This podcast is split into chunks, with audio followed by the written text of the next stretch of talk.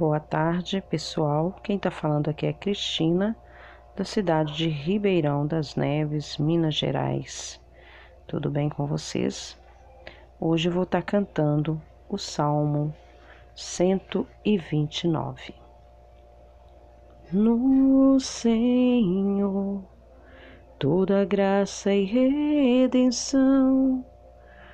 No Senhor toda graça e redenção no Senhor, toda graça e redenção no Senhor, toda graça e redenção.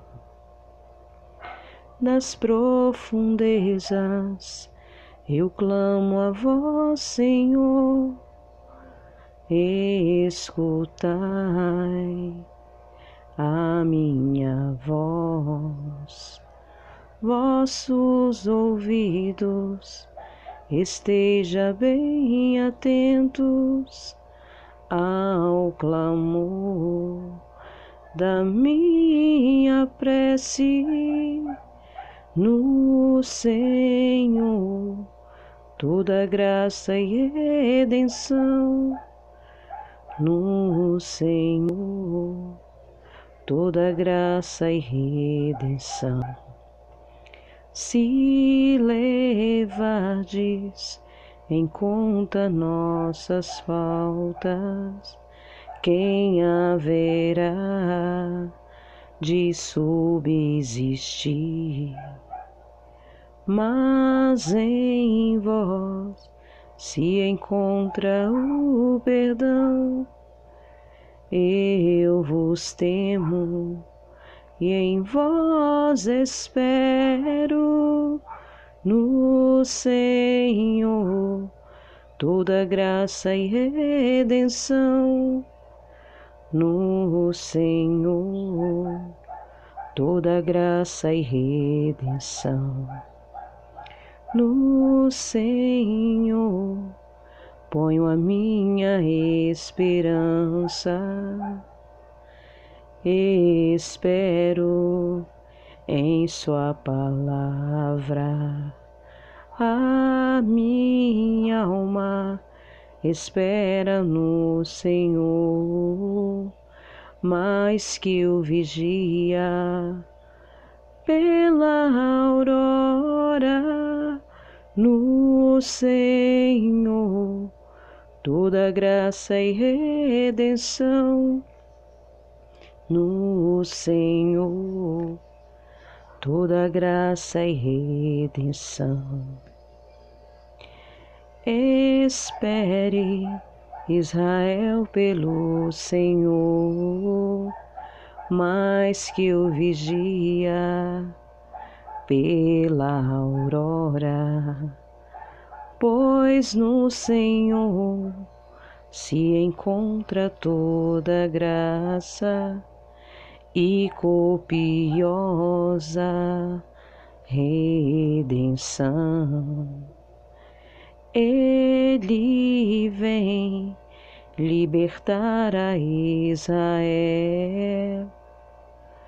de toda a sua culpa no Senhor, toda graça e redenção no Senhor, toda graça e redenção no Senhor, toda graça e redenção no Senhor toda graça e redenção.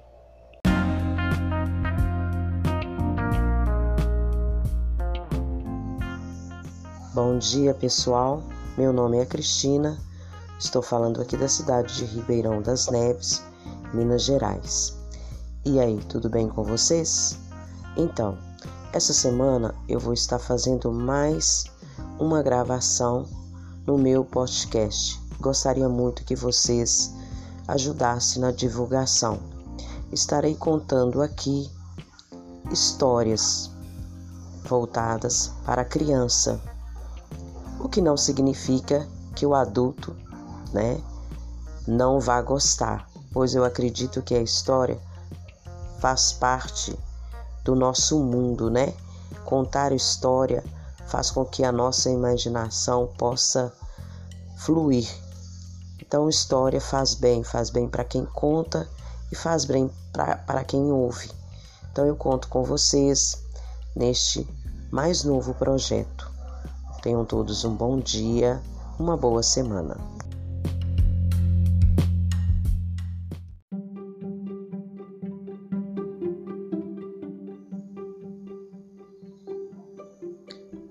Três Contos em Cocorês, de Delma de Avelar Menezes, ilustrações Walter Lara.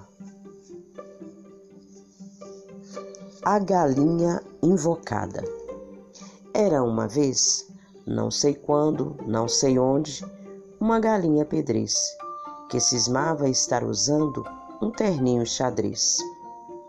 Era uma galinha invocada seu sonho era passear no shopping center um dia, fazer compras com cartão de crédito dos ovos de ouro e comer pipoca na manteiga, pipocada no micro-ondas.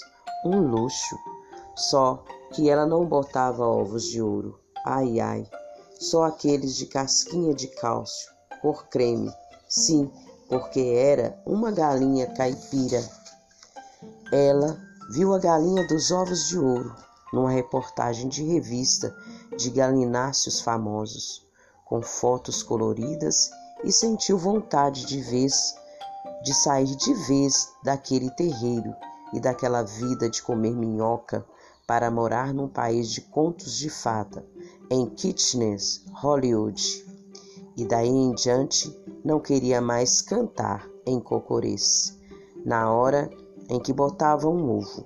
Cantava aquela música aprendida com sua avó, Pedrezilda, quando ainda era um pintinho pedrez, no quintal da infância, que já dizia: Quem canta, seus males espanta, e cacarejava. A galinha do vizinho bota ovo amarelinho, bota um, bota tchu, bota tri, bota, bota, e lamentava Có, có, có, có, có. Como é mesmo que se cacareja quatro em inglês? E assim cantando anunciava aos quatro cantos do mundo, aos quatro ventos, que havia botado um ovo de gema amarelinha, melhor, amarelo ouro, que fica muito mais chique. Palavra antiga, antiga que escapou de seu bico. Ela quis dizer fashion emplumada com seu terninho xadrez, da mais legítima etiqueta de linhagem hereditária, orgulhava-se de andar altiva por debaixo das jabuticabeiras, assim como quem, como quem, digamos, está numa passarela. Uau! Ploc! Ui! Uma jabuticaba havia caído na cabeça dela mas não doeu nada. Foi só um susto para fazê-la se lembrar de onde estava. A galinha invocada olhou em volta para ver se não tinha ninguém vendo. Ficou com medo de que a galinhada gargalhasse a carcarejada do acontecimento e saiu de fininho e foi se esconder no galinheiro. Mas, ai, ai, ai, mesmo lá dentro, sua cabecinha de vento não parava de imaginar coisas. E que coisas! Ficou pensando que existem dois mundos, um de terra que ela gostava de ciscar, de ciscar, com minhocas morando lá de baixo, e outro mundo que também é cheio de minhocas e ficava dentro de sua cabeça, refugiada em seu ninho de capim ficou dividida entre qual dos dois mundos deveria viver. Seu pensamento parecia que brincava de cabo de guerra. Ora uma minhoca inteira puxava para cá, ora outra minhoca ideia puxava para lá. Pensou, penou suas duras penas. O que? Cocoricó! Exclamou tão alto que todo o galináceo plebeu escutou. Ficou ainda mais confusa, pois acabara de descobrir que tinha dois tipos de pena: aquela pedrez que ela jurava ser xadrez e aquela outra pena de dor que estava sofrendo. Resguardada em seu quintal, a dita cuja nem sequer tinha ouvido falar de suas primas debicadas, brancas, sem banho de sol e de terra, vivendo só para esperar o dia final de virar prato. Vida de galinha engaiolada, sem poder ser, ao menos, galinha solta no terreiro. Outra pena. A galinha amarela, uma das mais velhas e experientes, olhou para ela com olhos arregalados, deixou um dos pés suspenso no ar e fitou-a de e fitou-a demoradamente, certa de que alguma coisa muito séria estava acontecendo com a galinha invocada. Naquele momento, com cara de quem viu a assombração, disse só em pensamento: Que pena! E como diz aquele velho ditado, galinha que canta primeiro é a dona do ovo. De fato, a galinha invocada não tinha botado um ovo, nem dois, mas é como se ela tivesse descoberto o segredo do ovo de Colombo. A galinha invocada, depois de pensar e penar, pensar e ciscar suas ideias, acabou resumindo uma coisa complicada em que quase tão simples. Cocoricó.